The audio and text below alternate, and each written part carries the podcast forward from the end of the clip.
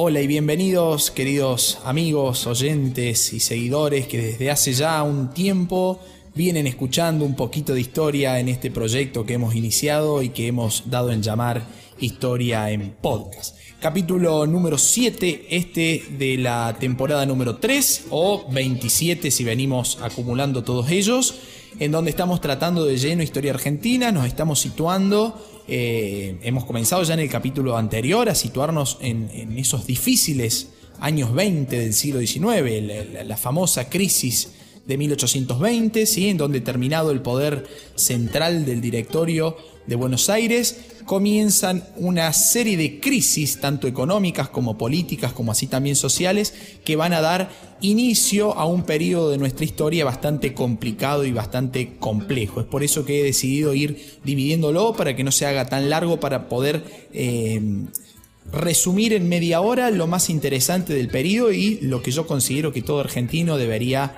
eh, conocer y estar al tanto para poder eh, ayornarse y entender algo de nuestra historia, que incluso eh, todas estas, estas divisiones, estas grietas que estamos analizando, se remontan incluso hasta la actualidad. En el día de hoy vamos a estar viendo la segunda parte de esa crisis del año 20, ¿sí? en donde vamos a entrar de lleno a la problemática de unitarios versus eh, federales, ¿sí? Pero para llegar a esa problemática de unitarios eh, contra federales, tendremos primero que recorrer una serie de intentos constituyentes, de eh, gobiernos presidencialistas que se han llevado a cabo en, ese lapso de tiempo, por lo cual vamos a dar inicio para no perder más tiempo y poder englobar en media hora lo más interesante del periodo. Comenzaremos, eh, como recién decía, con los intentos constituyentes que existieron dentro de esta famosa década de 1820. ¿sí? ¿Por qué? Porque dado el quiebre del gobierno central, ¿sí? va a surgir la necesidad de organizar a, ese Estado que recientemente había nacido después de 1816, pero que todavía no tenía una constitución, una carta magna que eh, lo representara y que definiera sobre todo las formas de gobierno. ¿sí? Recordemos que habíamos tenido ya un intento en nuestra primera constitución unitaria del año 1819, lo que lleva después a la batalla de Cepeda y al fin del directorio. Pero los caudillos, esos personajes que como les dije en el capítulo anterior, van a ser mal vistos por la historia clásica argentina, van a decir son tipos que no tienen interés en formar un Estado eh, fuerte. En realidad, esos propios caudillos van a ser los que van a llamar a, la formación de estos... Eh, de estos congresos para tratar de dar forma a una nueva constitución. Así, en el año 1821, Juan Bautista Bustos, que ya lo hemos nombrado también anteriormente, eh, gobernador de Córdoba, va a citar justamente a un congreso a la ya nombrada ciudad, ¿sí? Eh, lo cual ya había sido dispuesto eh, el año anterior en el, en el famoso Tratado eh, de Venegas, pero parecía que Buenos Aires no tenía mucho interés en sancionar una constitución y sobre todo de carácter federal, porque recordemos, Juan Bautista Bustos, gobernador de Córdoba, era federal y si está citando a un congreso en su ciudad, ¿sí? con él mismo como referente, muy difícilmente podríamos hablar de una constitución unitaria. Entonces, el grupo porteño está como medio indeciso y demostrando poco interés para participar en ese congreso. ¿sí? Finalmente, ese congreso citado por Bustos en la ciudad de Córdoba ¿sí? no llega a inaugurarse. ¿Por qué? Porque van a faltar diputados de otras delegaciones, lo cual hizo que eh, el congreso fracasara. A términos modernos, digamos, no hubo quórum. ¿sí? No había eh, representante de todas las provincias para poder tratar de debatir eh, el dictado de una constitución. ¿sí? Tres años más tarde, eh, después de ese primer fracaso eh, constituyente en 1824, el gobierno porteño, los mismos que se decidían que no estaban eh, interesados en el intento anterior del Congreso Constituyente, en 1824 ese mismo grupo porteño va a convocar a diputados provinciales para formar justamente un nuevo órgano de carácter, digamos, constituyente para dar forma a una constitución. Y ustedes se preguntarán por qué como antes no quisieron y ahora sí, digamos, tres años anteriores no, no querían saber nada y de repente en 1824 estaban llamando ellos mismos a un congreso para dictar una constitución. Bueno, lo cierto es que hay un cambio de actitud eh, en, el grupo eh, porteño porque va a estar asociado al reconocimiento de la independencia de las Provincias Unidas de Sudamérica por parte de Gran Bretaña. Ya hemos visto en eh, lo que pasó con el famoso empréstito de Baring en el, en el capítulo anterior, ¿sí? Lo cual, lo cual eh, hace que el reconocimiento por parte de Inglaterra de la independencia de nuestro país esté vinculado a estos dos factores. Primero, otorgarle un empréstito y segundo, tener una constitución y un gobierno sólido, digamos. Entonces, por eso el grupo porteño cambia, eh, eh, cambia de, visión de la política, ¿no? Entonces, se va a proponer promulgar una famosa ley fundamental hasta que se lograra eh, establecer los marcos de, una constitución, digamos, ¿no? Pero por el momento vamos a ver si este Congreso logra funcionar con una ley eh, fundamental. Al mismo tiempo, cada provincia estaba regulada por sus propias constituciones, como ya venía siendo desde el año 1820. Y ese Congreso estableció que al momento de dictar una constitución, ¿sí? Eh, eh, tanto el Congreso, digo, como esa ley fundamental, estableció que al momento de dictar una constitución ya propiamente dicha, sería puesta a consideración de todas las provincias ¿sí? para ver si se lograba o no el acuerdo. En el año 1825, el, peso de los diputados porteños en, este Congreso llevó a que Buenos Aires fuera nombrada como la provincia encargada de las relaciones exteriores. Y este término, primera vez que lo decimos, es totalmente importante para entender lo que viene, incluso el rosismo. ¿Por qué? Porque las relaciones exteriores Recordemos que estamos en, un momento de división territorial. Cada provincia se maneja con su propia constitución y no hay un gobierno central. Por más que están los intentos de formarlos, todavía no existe. Bien, las relaciones exteriores es ese papel que asume Buenos Aires en 1825, ¿sí? elegida por sus propios diputados y por la cantidad de diputados que tenía en el Congreso, lleva a que si cualquier país del exterior quería negociar o entablar eh, un tratado comercial o cualquier tipo de relación diplomática con las Provincias Unidas de Sudamérica, ¿sí? tenía que realizar, el encargado de representar esas Provincias Unidas, ¿sí? era el Estado Provincial de Buenos Aires. Entonces, el gobernador bonaerense iba a ser el encargado de representar los intereses del resto, los, los cuales, la mayoría de las veces, no sucedía porque ya sabemos que los intereses de porteños y de la mayoría de los grupos del interior eh, la generalidad de veces no coincidían. ¿sí? Bien, eso es ese, ese marco, digamos, ese, ese eh, marco, digamos, eh, constitucional o congresista o constituyente que se da en 1824, va a ser el que justamente va a marcar el periodo que nosotros vamos a analizar a continuación. Fracasado entonces el intento de Córdoba en 1821 y hasta el momento funcionando el intento bonaerense de formar un Congreso constituyente, una constitución y un gobierno eh, fuerte que inicia, eh, digamos, e-, ese intento inicia en 1824. Pero bien, al medio, mientras el Congreso estaba sesionando en Buenos Aires, ¿sí? en el año 1825, en diciembre de 1825, va a, estallar un conflicto con eh, nuestro vecino eh, del norte, ¿sí? el gigante del norte, que es, era el, el, imperio del Brasil. ¿sí? ¿Qué pasa con Brasil? En realidad los orígenes de este conflicto, conocido como justamente la guerra con el Brasil, ¿sí? hay que remontarlos, eh, remontarlo digo, eh, unos años anteriores cuando los portugueses vencen a Artigas, al, caudillo de la banda oriental, eh, e incorporan a ese territorio a, digamos, la dominación portuguesa, ¿sí? Pero en 1822, cuando Brasil declara su independencia de la corona de Portugal, va a heredar justamente todos los, territorios que le correspondían a esa colonia que estaban, digamos, en, el ámbito de injerencia de, eh, del Brasil. ¿sí? Por lo tanto, hereda también a la banda oriental. En 1823, los orientales, con apoyo de Buenos Aires, ¿sí? se van a sublevar contra la dominación eh, del Brasil bueno, van a fracasar en ese intento.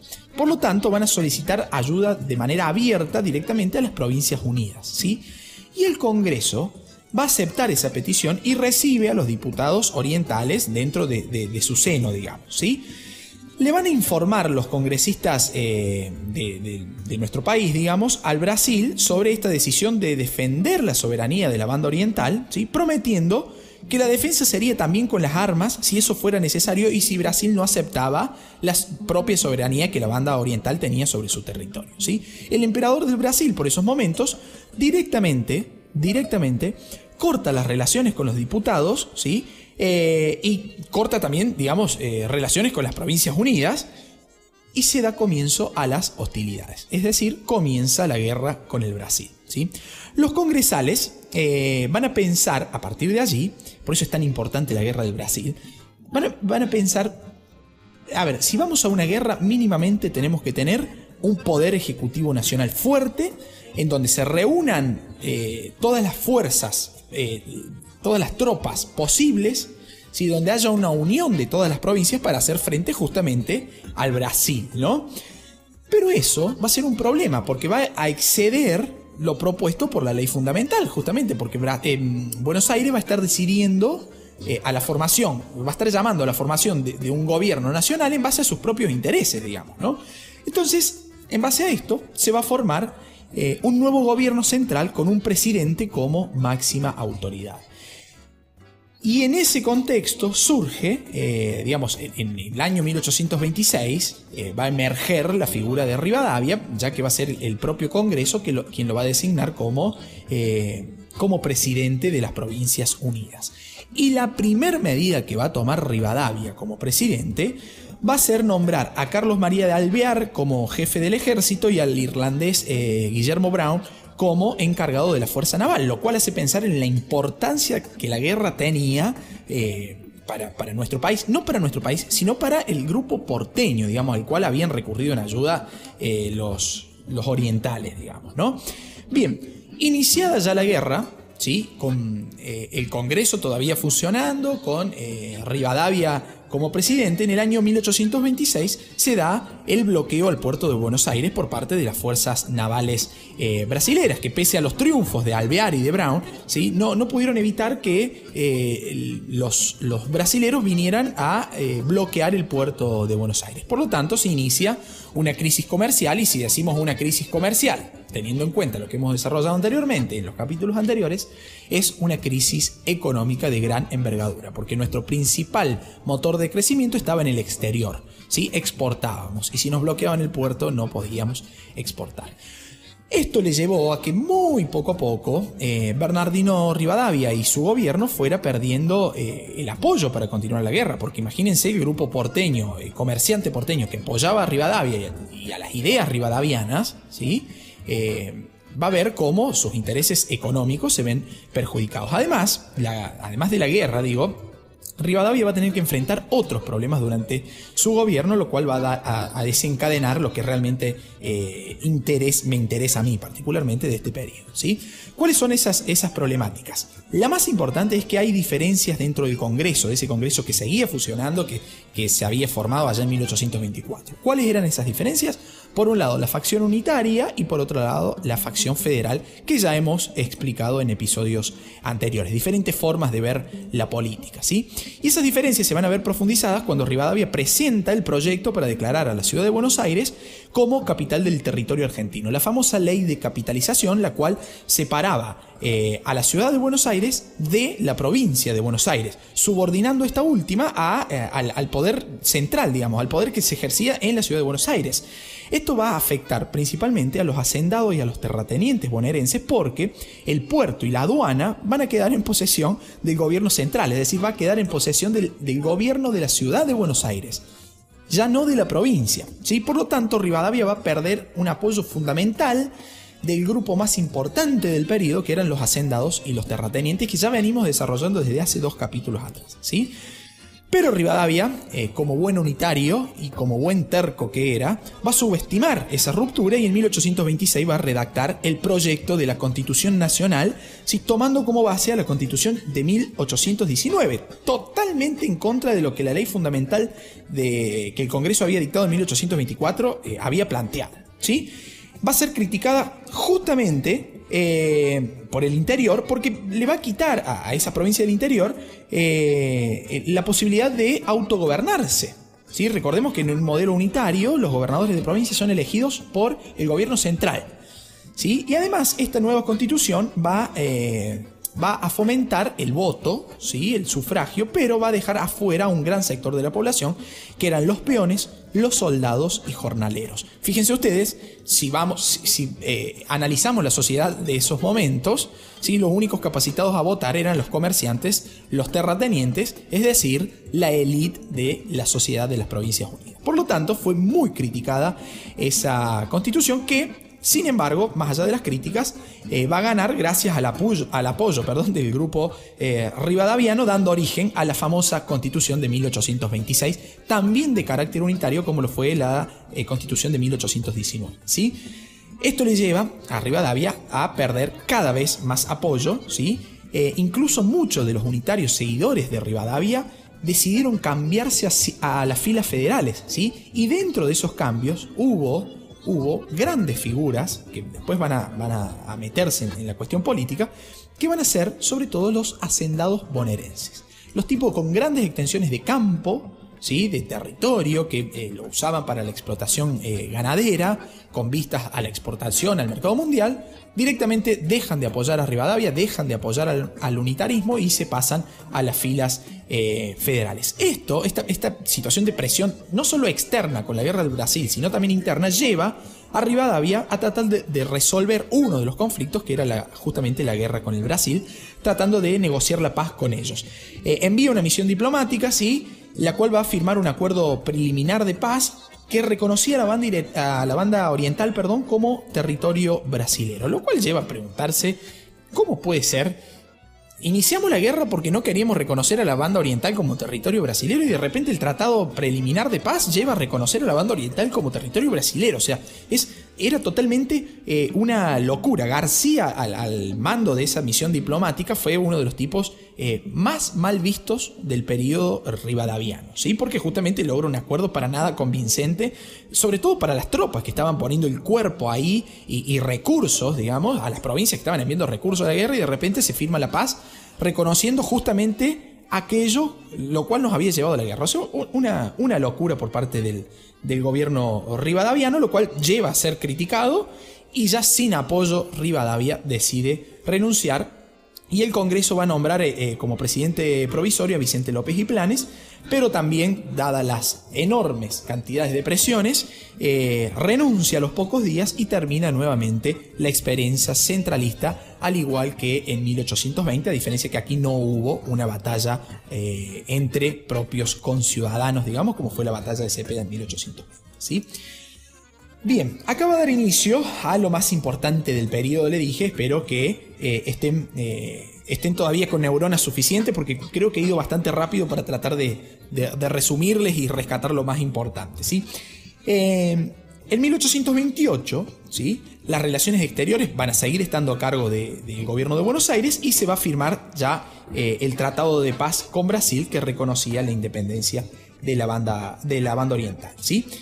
Comienza entonces un periodo de disputa por el poder totalmente abierta, sin eh, ningún tipo de condicionamiento. Los tipos eh, van a pensar que la guerra, que la guerra civil es el único eh, medio para tratar de vencer. ¿sí? Estamos hablando de las facciones unitarias y federales que se enfrentan incluso hasta el año 1853. Vamos a ver en, en lo que queda de este capítulo y en los capítulos siguientes cómo esto se va configurando. ¿sí?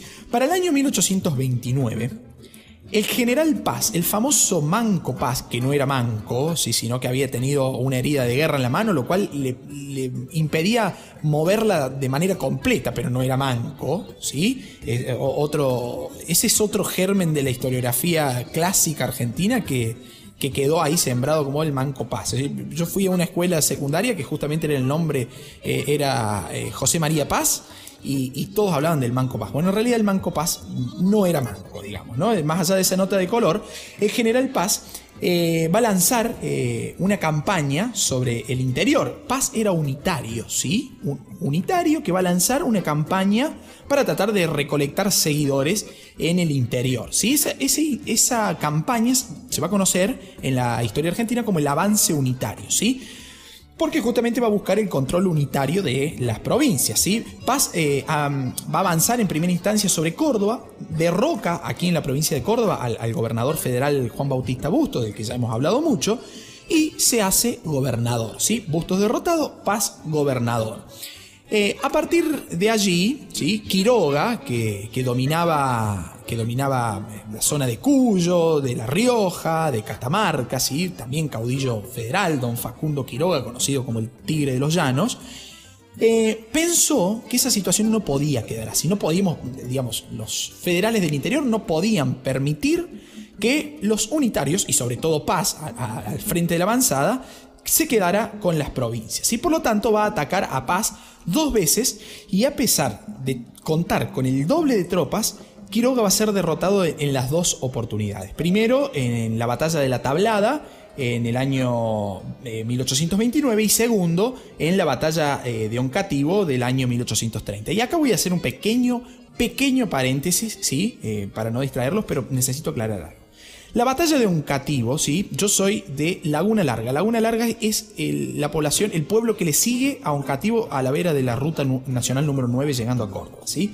La batalla de Oncativo está mal llamada como batalla de Oncativo. Fue una contienda que se desarrolló justamente en la laguna, los bordes de la laguna que le da origen al pueblo de Laguna Larga. Tenemos eh, en, nuestra localidad eh, el monolito, digamos, que conmemora eh, la batalla, ¿sí? Desarrollada en, 1830, y el lugar en donde se han encontrado restos eh, de, los, de, los, ejércitos, ¿sí? espadas, cañones, por ejemplo, lo cual demuestra científicamente, al nivel histórico, digamos, está demostrado que la batalla se realizó en territorio de Laguna Larga. Por lo tanto, deberíamos decir la mal llamada batalla de Oncativo, en donde triunfó Paz. ¿sí? Bien, cierro paréntesis eh, ahí entonces. Con la victoria entonces de la batalla de la tablada y la mal llamada batalla de Oncativo o llamada eh, batalla de Laguna Larga, eh, Paz se va a convertir en el más poderoso de, eh, de los unitarios, digamos, ¿no? A partir de allí va a iniciar el proceso de ocupación de todas las provincias por parte del, sector unitario, si Salta, Tucumán, Santiago del Estero, San Juan, San Luis y Mendoza, terminan todas ellas convirtiéndose al unitarismo, ¿sí? Para eso se va a formar la famosa Liga Unitaria o Liga del Interior.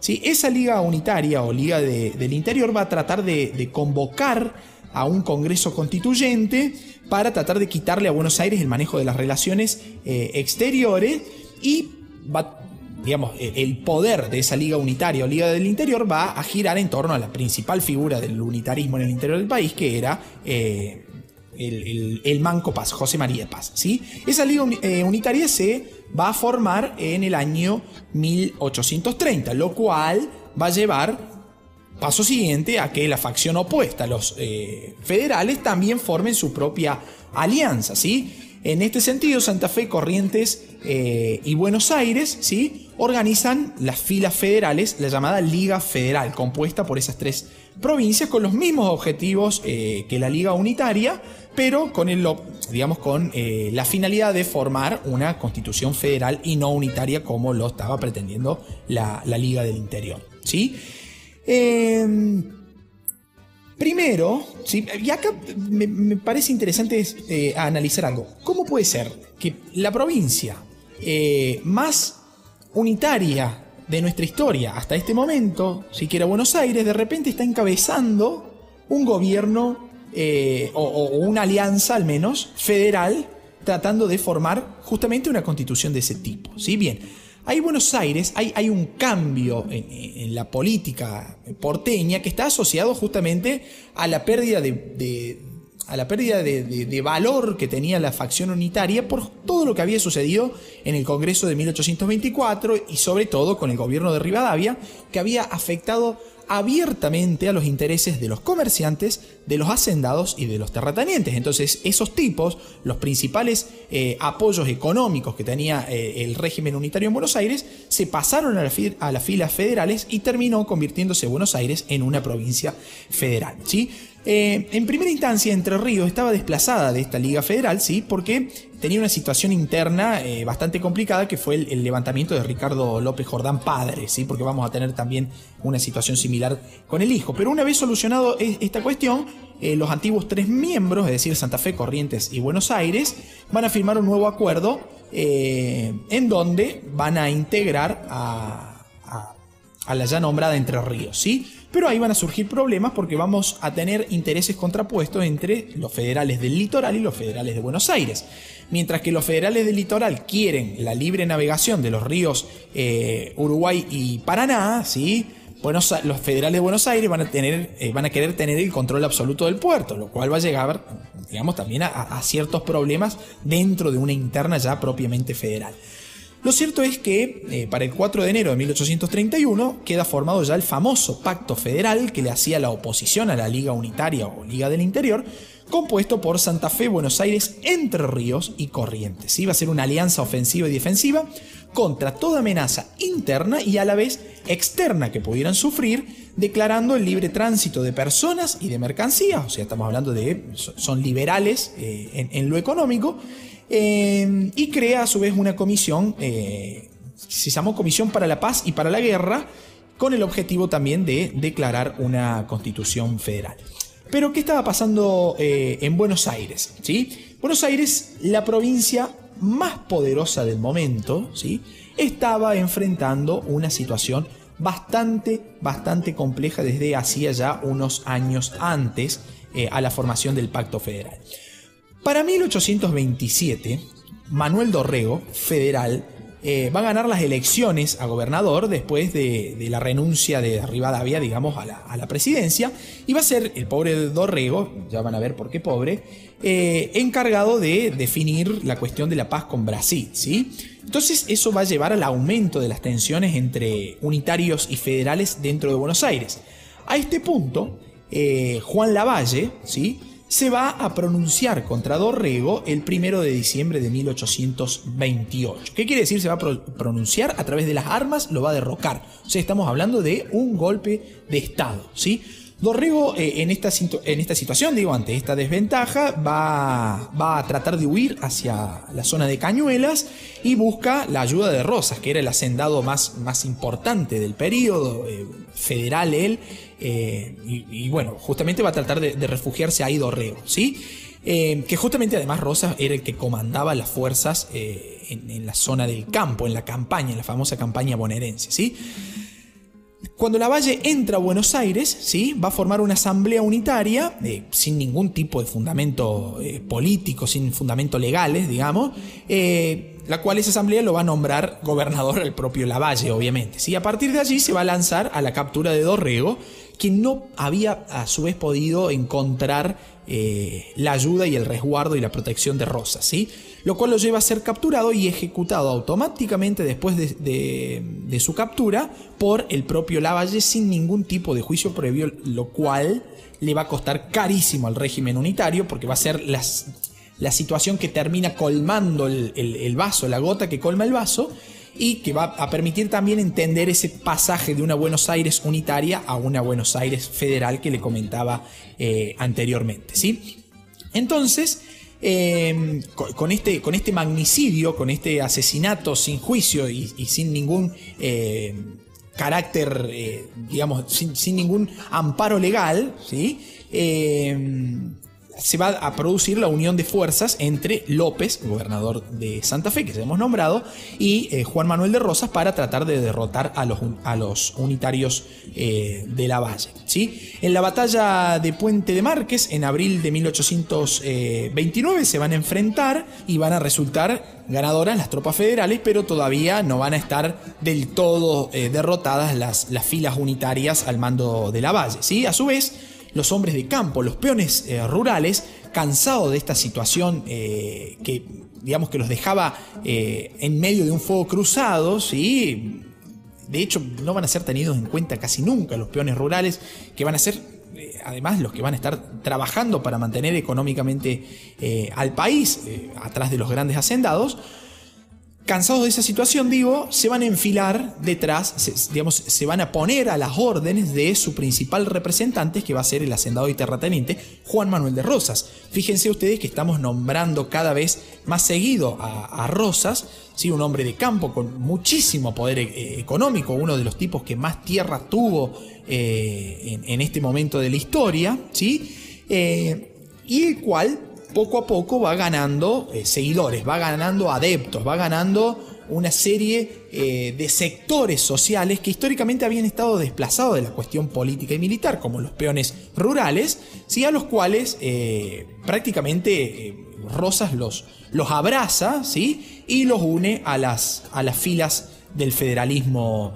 porteño. ¿sí? Acorralado ante esta situación, Lavalle se reúne con Rosas y eh, firman el famoso Pacto de Barracas, en donde el gobernador bonaerense, eh, Lavalle, digo, renuncia a su gobernación nombrándose de manera provisoria a Juan José Viamonte, ¿sí? el cual va a restablecer la legislatura porteña que había eh, sido disuelta por Lavalle y esa misma legislatura porteña en el año 1829 va a llamar a elecciones. Y aquí le plantearía a ustedes una adivinanza, digamos, ¿no? Adivinen quién habrá sido el vencedor en esas elecciones, con un gran apoyo popular, con un gran apoyo eh, del sector eh, obrero rural, ¿sí? además un tipo hacendado, muy bien visto por la propia elite porteña, que sabía jugar a las dos puntas, digamos, sabía jugar para el sector federal y sabía jugar para el sector de la elite.